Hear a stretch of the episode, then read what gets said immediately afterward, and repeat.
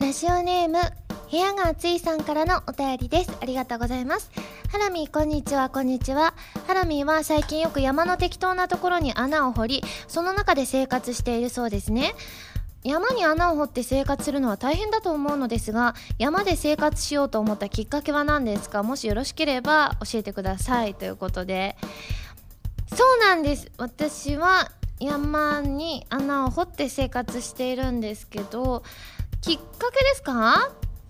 ええっ、ー、とねきっかけはねあのー、そうだな。なんかあのー、うんなんか山に行くと虫がねいるでしょ？で私すごく虫が苦手だから虫に強くなりたいなと思って山に行けば虫がたくさんいるからなんかこう虫とたくさん会うとなんか怖さとかもあの減るんじゃないかなと思ったのがきっかけですね。どんな暮らしをしているかと言いますとですね。あまずどうやって穴を掘ってるかにしようかな。穴はあのあれです。普通のシャベルっていうんですか？ですかね。シャベルで穴を掘ってでどんな暮らしをしているかそれの中でお部屋を作ってるんですよね。あのいわゆる普通に穴を開けるだけじゃなくて結構広大な範囲をシャベルで穴を掘ってその中にベッドを置いたりとかあと空調エアコンを置いたりとか結構快適な生活を送れるようにしてますね。間取りはどうですか？間取りは 1K ですね。1K であのバストイレは一緒なんですけれども、でもそれ以外はおおむね、あの、日当たり面はやっぱり穴の中なので絶望的なんですけれども、でも基本的にはあの空調があるおかげですごく快適に毎日寝ることができています。皆さんもぜひ虫に強くなりたければ、えー、穴を掘って生活してみてください。というわけで今週は原由美の山暮らしラジオ。改めましてこんばんは原由美です原由美のまるまるラジオ略してはらまるこのラジオは毎回皆さんのお便りによってタイトルを変えるというちょっと変わった内容になっています。ということでねえ虫に私は虫に強くなれないですよ。あのー、ちょうどあの、まあ、前回のね「はらまるで」あのあと何日かしたら親が来てくれるなんて話をしたと思うんですけれども来てくれたんですよ。でそのタイミングいい時に雲が出たんですうちに。でしかもその子が足が長くて結構大きいタイプだったんです。本体はそんなに大きくないんですけど。で私がお風呂入る前だったからえー、と思って私が先に気づいてなんか黒いのがブワーって動いてる気がしたからでお父さん虫おるってはいお父さん捕まえてっていう風に言ったらあ雲やなって言って。ででで今風呂入ってるからその間にあのお部屋の外にバイバイしてねっていう風に言ってお風呂に入ってであの戻ってきたんですよでも普通に何事もない感じの空気感だったので、ね、父がもうちゃんと雲を捕まえてあの外に逃がしてくれたのかなって思ったんですけどなんかあの、その雲の話になったんですよ。父さん大丈夫やったって雲あのちゃんと外に出せたってあの結構経ってから。経ってからっていうか翌日だったかな。なんかでその雲の話になって翌日に言ったんですよ。そしたら「いや見失ってな」って言って。だからあの、どっか行ったからでもまあもう大丈夫。雲はあの、すごく狭いところとかなんかもう普通に扉を閉めてても外に出ていくようにできてるからって言われてえ？っと思って。そんな開けてないし網戸とかはちょっと開けてたけどでも網戸だから絶対隙間ないしあの子足が長かったからあの絶対その子とかが通る隙間はないって思うんですよ。でもうちの父はいや絶対に雲はいろんなとこ通れるから大丈夫って言ってそれをなんか私なんか怖くてなんかそんな雲がいる状況で私は一晩寝たんだなって思うとえなんでそんな言ってくれへんかった？みたいなことをね 朝言うことにはなったんですけれどもでもあれ以来出てないんです。見てないんですよ。だから雲って本当に狭いとこ通れたりするんですかね？ちょっとよく分かりませんけれども。え？網戸は結構虫入ってくる。あそうなんですか？えええでもその網戸の網よりも大きいように感じた雲だったんですけど大丈夫なんですか？え継ぎ目が開く。はあ扉と扉の隙間ですか。それは確かにかすかに開いているかもしれない。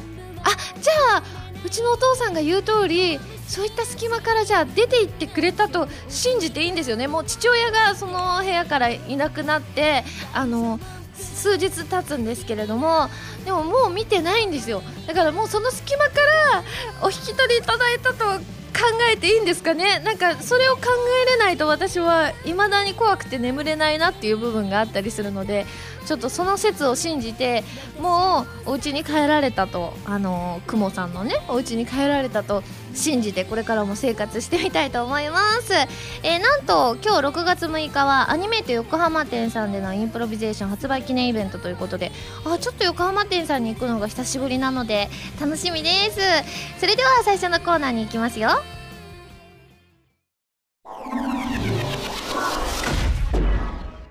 普通歌読むんだからね。覚悟しなさい。ということでこのコーナーはテーマに関係なくいろいろなお便りを読んでいくコーナーです。いわゆるふつおたです。今回のコーナータイトルなんですけれども十二ギルケンさんからいただいたツンデレ風だそうでございます。こちら現状毎回変わりますのでそちらもぜひお楽しみに。ということでメールまず読みますね。えー、こちらあ十二ギルケンさんですね。ありがとうございます。ゆみさんこんばんは。こんばんは。6シングルインプロビゼーション発売おめでとうございます。発売日より1日早いですが通常版と DVD CD 付き版を入手いたしました表題曲のインプロビゼーションはジョニー節の効いたかっこいいロックになっており聴いてると思わずリズムを取ってしまいますミュージックビデオではバンドメンバーと楽器を黒一色に統一しその中に白い衣装のユミさんが立つことでのコントラストがとてもかっこいいです君との未来はしっとりとした歌詞に対して演奏がとてもロックな感じなためライブで映える曲だと思います。早く生バンドで聴きたいです。好きと言われるまでの5分間は過去にないほどテンションが上げ上げでとっても可愛い曲です。これも早くライブで聴きたいです。そして1点気になったのが歌詞のディンドンがどんな意味なのか教えてほしいです。ということで。私も知らないんです。ディンドン。こちら意味とかってあるんですかね？あわかんない。これはきっと作詞家さんのしかわかんないって感じなのかしらね。でもなんかディンドンって聞くとなんかちょっとワクワクしてくるようななんかそんな感じがするのでそういった意味でも好きと言われるまでの5分間にぴったりだななんていう風に思いますね。確かにすごくねライブでも盛り上がりそうなアゲアゲな曲ですよね、えー、まだまだ感想いただいておりましてラジオネームガムさんです。ありがとうございます。ハラミこんばんは。こんばんは。6シングルインプロビゼーションリリースイベントのトークお渡し会に当選しました。おめでとうございます。去年ハラミを刈谷で初めて見てから大ファンになり来年こそはリリースイベントに申し込み参加するのが夢だったためその夢が叶いとても嬉しく思います。届いたその日から緊張しているため実際にハラミーを目の前にしてしっかり喋れるかすでに不安なのですがワクワクも止まりません。またインプロビゼーションの発売も待ち遠しいです。手に入れたらたくさん聞きたいと思います。リリースイベントを楽しみにしていますね。といただきました。ありがとうございます。ね。あのとうとう6月から発売記念イベントが始まるということでですね。ねお渡し会とかだとねあの直接お話できるから私もすごく楽しみだなって思います。どうしよう。またねあの手作りの私の手作りのプレゼントというかお土産を皆さんにお渡ししたいんですけどインプロビゼーションだもんな。どうしよう。まだ思いついてないけれどどんな感じにしようかなと思ったところでなんとディンドンの意味が分かったそうです。えっ、ー、とあ英語なんですね。で名詞で金婚あなるほど。ゴーンゴーン鐘の音。そういった意味があるそうです。なるほど。そうなんですね。鐘の音。なんかまたね日本とはまた全然違った鐘の音なんですね。はいということでですねまあインプロビゼーションまあね発売して実はこのね私がメールを拝見しているタイミングが発売間もない頃なのできっとまた来週あたりの「はらまる」でも感想メールをお読みできるのではないかなというふうに思いますのでお楽しみに。その他 U202 さんからですねゲーマーズさんのポイントで私のグッズの交換ができますというメールいただきましてですねこちら5月と6月と7月でまたねそのグッズが変わったりしますのでそちらももぜひチェックしていただきたいと思います。そしてインプロビゼーションの感想。ルキさん高しスイッチさんミカナンバー P さんリュウさんからもいただきました。ありがとうございます。では続いてロケッツさんです。ありがとうございます。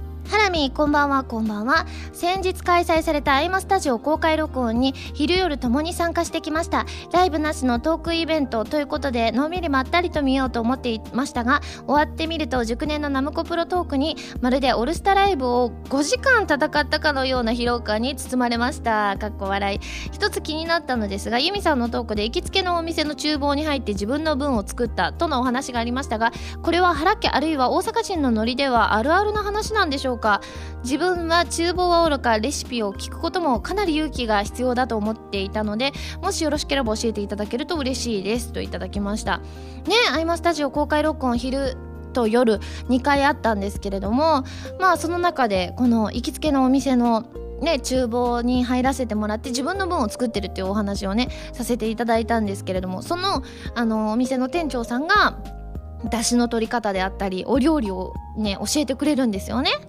そう。だからちょっとねそこにねまあでも最近ちょっと行けてないですけれども去年とかはね週に3回行ってたりしてあさみさん行ったりとかあのそれこそねアイマスのメンバーでもあずみんとかまなみとかも行ったりしてですね結構自分的には行きつけのお店なんですけれどももともとねあの双子のお友達のリエチエとあの、が最初に行ったお店でで私もね2人と仲がいいから行くようになったというお店でですねあの、まあもちろんお客さんがいない時に自分の分だけをちょっと教わりながら作っているっていう感じなんですけれどもねえいやでもねなんかちょっとここ3週間ぐらいはまたね自炊熱が冷めてしまっているのででもいつもね自炊熱が冷めた後あのずっと長いことその熱が冷めっぱなしっていうことがあったのでそれねあのそのままだとまたねあの出前とか取る日々に戻ってしまいそうなのでちょっと頑張ってねまた自炊熱が戻ってくるように頑張りたいと思います。ねこの「アイマスタジオ」の公開録音ではうちの父からのメールがあったりとかしてちょっとそれの感想も皆さんたくさんくださってましてちょっと笑いありの メールで私自身もあのびっくりしてすごく楽しくてあとなんか結構ね会場でその父からのメールがあのね結構皆さんそれによって笑ってくださったので結構みんな笑ってくれてたよって帰ってから言ったらすごく喜んでましたね。やっぱり関西人なのでちょっと笑いを欲しがるところがあるのかもしれませんね。ということで他にもアイマスタジオの公開録音の感想をいただいておりましてくずりさんはしぴーさんダーフクさんえムゴリラさん南風パワーさんなどなど他にもたくさんいただきましてありがとうございます。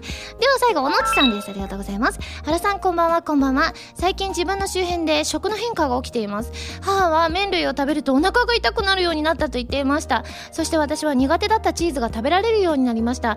年齢を重ねることで体質は変わるのでしょうか？原さんは食べ物に限らずこのような経験はあったりしますか？といただきました。ね私もありますよ。それこそピーマンが克服できました。まあ今でもね美味しいって感じではないですけれども食べられるようになりましたしそれこそ子供時代とかピザとかはあんまり好きじゃなかったみたいなんですけど今ではピザも大好きですしあとは何て言うんだろう。なんか年齢とともにこうカルビとかが食べらんなくなるみたいな話を聞いたことがあるんですけど私もともとカルビとかよりもあのあんまり油気がない部分がすごく好きだったりするのでそういった意味であんまり大きな変化っていうのはないかもしれませんね。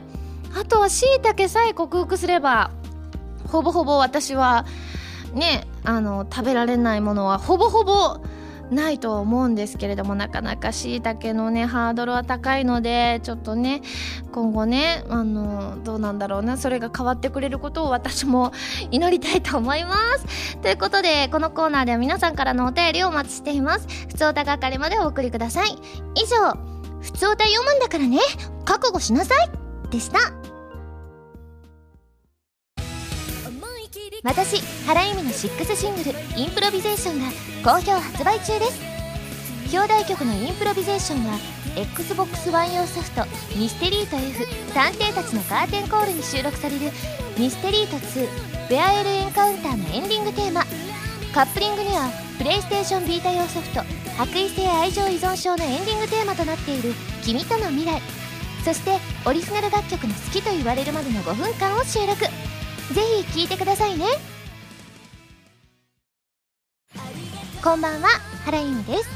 ゲームやエンタメの総合情報サイトファミツー .com では私のアーティスト活動の情報をどこよりも早くお届けします。もちろん「はらまる」も配信中ですよ。ブログの更新や予告映像の配信も行っていますのでぜひチェックしてくださいね。弓手段。このコーナーは全国各地の名産など私原由美が実際に食べて皆さんに広めていくコーナーです。今回も名産をいただいて最大で星3つまでで採点させていただきたいと思います、えー、今回は日清さんの、えー、カップヌードルベジータソテー風キャベツベーコン味をいただきたいと思います。ということで出ました。カップヌードルのシリーズこんなのあるんですね。私あのねやっぱりねラーメンとかね食べ物系が食べられるユミシュランが一番好きなので今回はテンションが上がっております。ではお湯を入れてる間にメールを読みたいと思います。ハンドルネームみのりんさんです。ありがとうございます。ハラミこんばんは。こんばんは。今回ユミシュランで取り上げていただきたいのは日清のカップヌードルベジータです。ベジータと聞いてピンときたと思いますがあのドラゴンボールのベジータが CM をしているのです。味はベーコンが効いた洋風のカップヌードルになっており1日の3分の1にあたる野菜が取れるとのことです。ハラミにぜひ食べてもらいたいのでよろしくお願いします。ということでありがとうございます。では今がちょうどね2分ちょっと超えなのでまあ徐々にこう開けたり混ぜたりしていると2分半ぐらいになってちょうど美味しい時間帯になるんですよね。ということで早速開けたいと思います。へえベジータやっぱりあのベジータと一緒なんですね。私ねあのね魔人ブーのところしか見たことがないので「ドラゴンボール」って。ただねいまいちそのねあんまりイメージがないのですけれども野菜たっぷりということなのでではいただきたいと思います。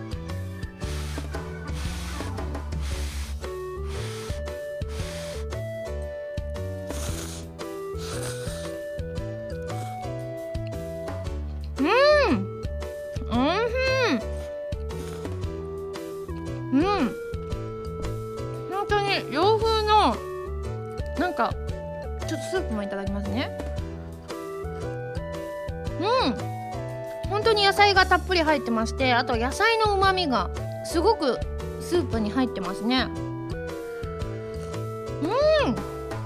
すごくねあのちょっとスパイシーな味も入っているんですけれどもすごく優しい味が全体的にしますね。はあやっぱりカップヌードルはどの味でもやっぱり美味しいですね。ということでごちそうさまでした。では早速採点をしちゃいたいと思います。ユミシュランの評価は星。2.7です。ということで美味しくいただきましたので感想を生 CM として披露したいと思います。えーとねやっぱりねベジータってついてますのでちょっと私ベジータねあのあまりこ詳しくね分かってない部分もあるんですけれども私が思うベジータを CM に登場させたいと思います。CM スタート！勘違いするなカカロット。俺はお前を助けに来たわけじゃない。カップヌードルベジータソテー風キャベツベーコン味を食べに来たんだ。ファイナルフラッシュ！です。ちょっとおじいちゃんにはなんなかっただけ良かったと思うんだ。だって私あの練習してた時軽くおじいちゃんになってたのでやっぱおじいちゃんになってますねって話になったのでちょっとおじいちゃんにならないようにだけは気をつけた感じなんですけれどもどうでしょうか？最後に商品名言うの忘れましたけれどもまあファイナルフラッシュで収めるとね綺麗な感じがしますからね。皆さん CM いかがでしたか？このコーナーでは全国の名産情報を募集しています。名産をお送りいただくのではなくどこの何が美味しいかといった情報をメールでお送りくださいね。以上「ゆみしらん」のコーナーでした。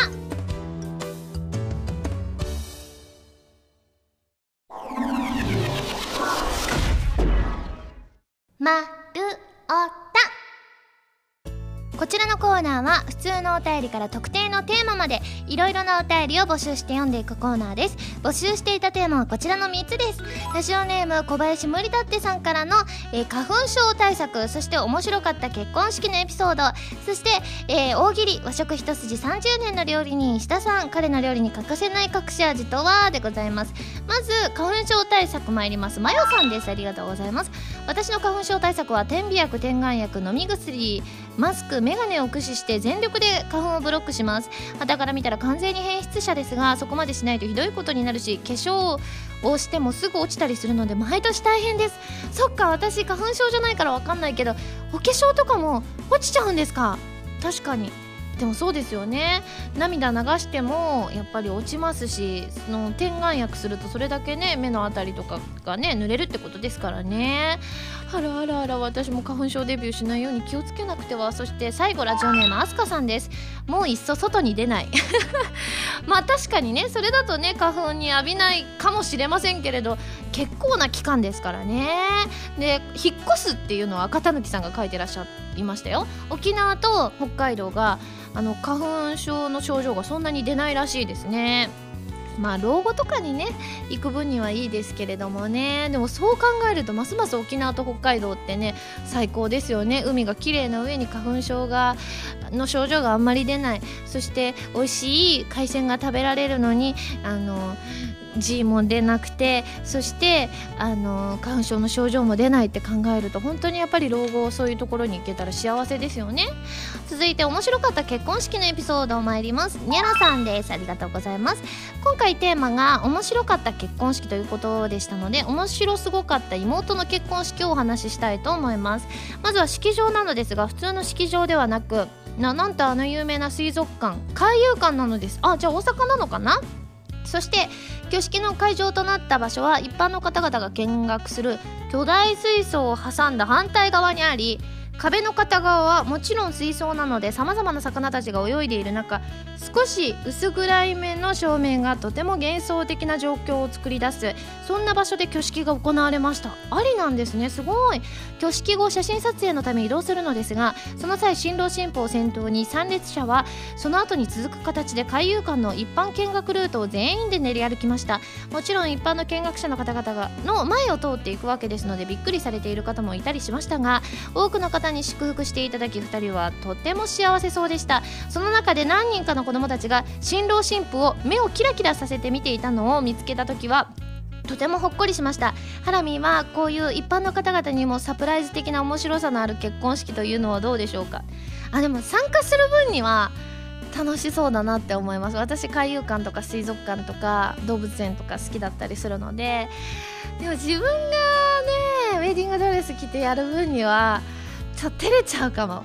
なんか私結婚式自体そんなわーってやりたいってタイプではなくてなんかうちの姉とかがあの結婚式を、ま、教会でやってその後親族だけで食事会そのままの流れで行くって感じだったので本当に親族うちのだからあのあんまり親戚とかも数多く呼ばなくて原家からは多分あのうちの両親におばあちゃんそして私っていう状況だったので本当に少人数の身内だけだったんですよね。それを見た時なんかそれってすごい素敵だなって思ったりしたので私は結構地味婚派かもしれませんね。続いてタクツボ軍曹さんです。ありがとうございます。ある二次会パーティーでのお話です。音大出身の新郎新婦ともが、えー、参加者への、えー、お礼として自慢の腕前でピアノ連弾を披露していたのですがすごいですね。その場のノリもあって楽曲のリクエスト大会が始まりました。そのうち参加者各音大出身の同級生が楽器を持って飛び入りし始めてバンド編成の即興コンサートに結婚式の二次会パーティーに来たはずがライブ会場のノリになってしまい最初はあっけに取られていた自分ですが気がつけば参加者の輪に混じってグラスを片手に一緒に歌っていました。大いに歌って喉も枯れ果てましたが面白くて思い出深いパーティーでしたよと。すごいですね。やっぱり音大出身ってなると皆さんやっぱりねそれだけ楽器とかが弾かれるね楽器とかを弾ける方々が多いのでそういった感じになるっていいですよね。確かに。あのー、ね SSG のスタッフのみおちゃんの結婚式に出させていただいた時結婚式？披露宴？二次会？二次会かな？あれは。あのやっぱゲームをその中でなんか景品をあのもらうやつでみおちゃんとゲームを対決するみたいなのもあったのでそれってやっぱりそのみおちゃんだからこそっていう部分があったりするのでやっぱりそういった感じでそのなんか特技みたいなのを生かす二次会ってやっぱそれはそれですごく楽しいですよね。続いて、えー、雪月花 P さんです。ありがとうございます。少し前のバスケ仲間の結婚披露宴での珍事です。ほとんどがバスケ経験者だったので私がブーケトスをリバウンド風にやろうと提案したら採用されてしまいボール型のブーケを実際に作り待ち構える独身女性の集団に投げ入れた時の試合中のような競り合いは壮絶でした。結局えー、最長身の1 8 2センチの女性が勝ち取った時は拍手喝采でしたよといただきました。すごい！やっぱりバスケがお得意な方々だったらそうやってバスケやるってことですね。私だったら絶対取れる自信ないですもん。でもこの前あのねあの花丸でも言いましたけれどもそのお友達のちえちゃんの結婚式に参加した時に誰もブーケをあの取りに行かないんですよね。前の方に出てきてくださいって皆さん言われるんですけどもなんかねみんな照れてしまってあまり行かずに結局ね4歳か5歳児ぐらいの子がパーって撮ってましたね。なんかブーケ取るっていうのはそれはそれでなんかねちょっと緊張しちゃったりしますね。はいということで皆さん面白いエピソードありがとうございました。では続いては大喜利に参りたいと思います。今回ねなんか多かったものとしてですねくずりさんとあとねデザイアさんと俊一さんから頂いたもので、えー、和食一筋30年の料理人下さん彼の料理に欠かせない隠し味とは？シュールストレミングということでですね私ねあの全然初めて聞いたワードだったんですよ。シュールストレミングって。すごい臭いらしいですよ。ねえ。本当に草屋とかよりも臭いっていうことで結構話題らしいですね。これを隠しきれたらまさに達人ですねって書いてますけどそんなに臭いんだったら確かにね達人かもしれませんね。ということでですねどんどんどんどん紹介していきたいと思います。まず赤たぬきさんから頂きました。和食一筋の料理人石田さん。彼の料理の隠し味とは？すごいでかいサバ なんで？でかいサバでかいサバ入ってたらラッキーじゃないですか？てか隠してもないですけどね。でかいんだったらね。なるほど。サバサバって読みます？これ大丈夫？サバですか？あ大丈夫だそうです。1個勉強になりました。続いてアドレナリンコさんから頂きました。和食一筋の料理人下さん。彼の料理の隠し味とは？食べてもらう人に美味しいって言ってもらうよう事前に買収をする。買収？なんかそうですね。すごく石田さんあの30年で到達した答えが買収するっていう答えに達したわけですね。それはきっとまああの大事なのかもしれません。そしたら皆さん美味しいって言ってくれてあの石田さんのねあの評判も上がりますからね。なるほどなるほど。結構大人な回答いただきました。続いてりょうさんからいただきました。和食一筋の料理人石田さん彼の料理の隠し味とは？食べログで紹介されました。っていっぱい貼ってある。あこれは 確かにいいじゃないですか。それってあのー、なんか食べログとかで紹介されてたりすると美味しいんだなとかって思ったりしますからね。へえでもそうやってなんかねその回数だけ本当に紹介されてたらいいんですけれどもこのあのさっきのアドレナリンコさんみたいに自作の食べログでないことを祈りますね。続いてアドレナリンコさんからあまたアドレナリンコさんですね。ありがとうございます。和食一筋の料理人石田さん。彼の料理の隠し味とは？クックパッドに書いてあるものを入れている。主婦です。これは主婦ですね石田さんは。ねクックパッドは主婦の友ですからね。確かに、まあ、クックパッドって便利ですからいろんなねあのー、て言うんでしょう。ただで見られるしあのいろんな人のレシピがね入ってたりとか結構ね具材とかだけ入れただけでも結構出てきますからまあその石田さん30年でやっぱり主婦の知恵みたいなものを身につけようってなったのかもしれませんね。続いてりょうさんからいただきました。和食一筋の料理人石田さん彼の料理の隠し味とは？食べてる間ずっと耳元で「どうですか?」ってささやく なるほど。どうですか？ってささやく。なんか美味しいどころではなくなりそうですけれどもなんかちょっとむしろそのなんかねあのお店でちょっと怖いなっていう感じでむしろ話題になるかもしれませんね、まあ、話題って大事ですからね。そしてえ何ですか？つまり今回の結果石田さんはどういう人物ですか？そうですね。30年和食一筋にするとちょっと違った変化球のものが見えてくるんだなっていう印象が石田さんにありました。その分石田さんはねいろんな伸びしろをねいろんな方向への伸びしろがあるんだなというふうに思ったので石田さんは愉快な人だなと思いました。はいということでですね募集するテーマをおさらいしたいと思います、えー、まずてうてうさんからいただいた体調管理で気をつけていることそして美味しいコンビニの食べ物飲み物そして大喜利ですね。県立高校一の美少女鈴木さん彼女の人に言えない秘密とはこちらの3つでお願いします。ちなみにはらまるスタッフさんの例題はこちらです。えー、県立高校一の美少女鈴木さん彼女の人に言えない秘密とは？鈴木は下の名前。鈴木は下の名前だったらちょっとね、あのー、人に確かに言えないですよね。上の名前のふりを私だったらしちゃうかもしれません。だって私だったら原っていうね名前ってことですからね。それはそれでちょっとね美少女に生まれても苦労が絶えないなと思ってしまいますあとテーマのネタも募集していますよそれ以外のものもぜひぜひ送ってきてください以上丸太でした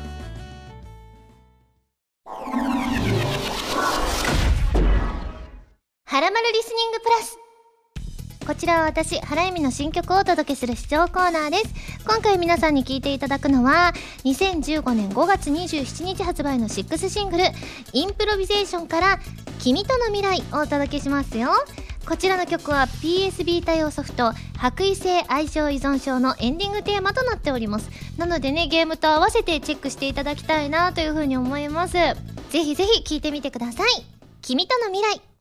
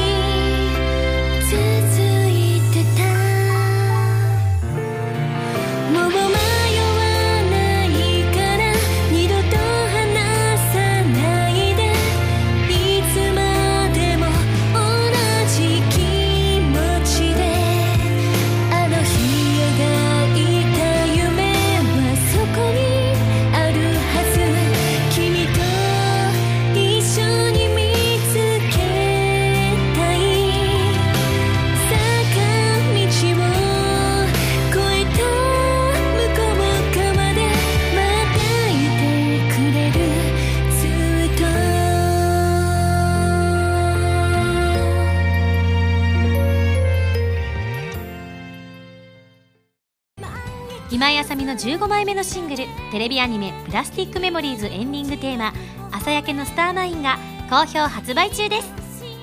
アニメ版は動画工房書き下ろしジャケットに加えプラスティックメモリーズノンテロップのオープニングエンディングが収録です。そしてアイラと司のプラスティックメモリーズオリジナルミニドラマも収録しています。DVD 付き版通常版もよろしくお願いします。違いするなカカロット。俺はお前を助けに来たわけじゃない。カップヌードルベジータソテー風キャベツベーコン味を食べに来たんだ。ファイナルフラッシュピックアップ。ファミ通ニュース。このコーナーは「はらまる」を配信しているファミツー .com に掲載されたニュースを私原由美がお届けするコーナーです。今回ピックアップするニュースはこちら。原由実さんファーストアルバム「ブレイス・オブ・マイ・ライフ」のハイレゾ配信が決定。2015年5月27日より配信スタート。テレビアニメ「オーバーロードアルベド役トリニティセブン浅見リリス役ログホライズンマリエール役など活躍を続ける声優原由実さんのファーストアルバム「 Place of My Life のハイレゾ音源の配信が決定。ということでございましてメールもいただいております。シモンさんです。ありがとうございます。ハラミーのファーストアルバム「プレイスオブマイライフのハイレゾ音源が配信スタートしましたね。ファーストアルバムはアーティスト原由美のデビューからの軌跡をそのまま映し出したような未だ色あせない名盤。収録曲も13曲とたくさんあるのでそれぞれの楽曲とまた一味違った形で触れ合えることができるのがとても嬉しいです。先にハイレゾ配信されていたフィフスシングルの収録曲では特に虹色がハラミーの爽やかな歌声に包まれるような心地いい仕上がりになっていたように感じましたが今回ハイレゾ配信が開始されたファーストアルバムの中でこんなところに注目してほしいというポイント楽曲などはあったりしますか？今後、えーフォースシングル「ローズ・オン・ザ・ブレスト」なども配列配信される日をが来るのを楽しみにしていますといただきました。ありがとうございます。やっぱりハイレゾになると音の聞こえがやっぱり全然違うんですよね。あの結構皆さんからのこの前のえー、とあさみさんの、えーライブの反省会のイベントの時にあのハイレゾをね皆さんにお聞きいただいてやっぱり音が全然違いますという感想をたくさんいただいたりしましたのでね。で今回「プレイスオブマイライフが、えーハイレゾ配信がスタートしたといういうことでですねこんなところに注目してほしいっていうのはやっぱりあのー音質面できっと本当にそれぞれなんか聞こえ方がねあのロックだったらすごくね勢いがさらに増して聞こえたりとかあのあとはバラード系だったら音の中に包まれるような感覚になったりだとか本当にその曲曲によってまた全然った聞こえ方？なんか新たな一面を見ていただけるんじゃないかななんていう風に思ったりしますので個人的には音数の多いもの？は結構ね私自身聞くのがねテンション上がりますよね。ハイレゾで聞くと。ね。なのでぜひぜひですね皆さん、えーこちらもチェックしてみてください。そしてですね他にも同日2015年5月27日よりですねプレイステーションビデオにて私のライブ映像ですね。あとあさみさんのライブ映像もですね えーとこちらご覧いただけますのでぜひぜひ両方チェックしていただけたら嬉しいです。以上ピックアップファミ通ニュースのコーナーでした。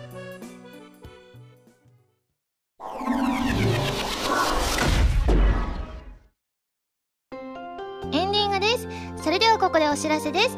2015年5月27日に私の6シングル「インプロビゼーション」が DVD 付き版と通常版の2種類で発売されました。感想をぜひぜひお待ちしてます。そして2014年7月に開催された私のファーストソロライブ「キャッチマイボイスズのブルーレイ &DVD も発売中です。そしてさっきねあのファミ通ニュースのコーナーでも言いました。PS ストアでも配信中でございます。ぜひ合わせてチェックしてみてください。番組では皆さんからのメールを募集しています。普通歌はもちろん各コーナーのお便りもお待ちしています。メールを送るときは題名に各コーナータイトルを本文に離れネームとお名前を書いて送ってくださいね。本文に離れネームとお名前を書いて送ってくださいね。メールの宛先ははらまるのホームページをご覧ください。えー来週はなんと村川りえちゃんリエーションが来てくれますよ。ぜひぜひお楽しみに。次回の配信6月13日土曜日になります。それではまた来週土曜日にはらまる気分でお会いしましょう。お相手は原由美でした。バイバーイ。